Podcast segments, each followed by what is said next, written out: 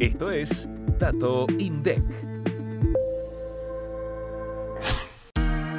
La actividad de la construcción cayó 12,2% interanual en diciembre de 2023, la mayor baja desde agosto de 2020. El acumulado del año pasado, en tanto, presentó una baja del 3% con respecto a 2022. Los datos de consumo aparente de los insumos para la construcción exhiben que solo hubo incrementos interanuales en pisos y revestimientos cerámicos durante diciembre de 2023.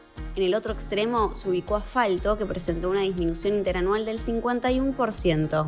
Del informe se desprende también que en noviembre se contabilizaron 460.309 puestos de trabajo registrados en el sector privado, un crecimiento de 0,6% a nivel interanual. Además, la superficie autorizada por los permisos de edificación aumentó 6,4% con respecto al mismo mes del año anterior.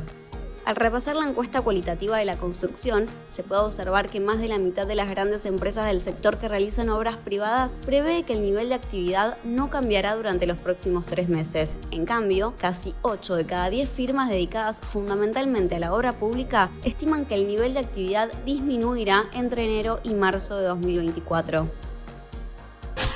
¿Ya escuchaste el último episodio de Es Tendencia? Conoce las estadísticas del INDEC desde otro punto de vista.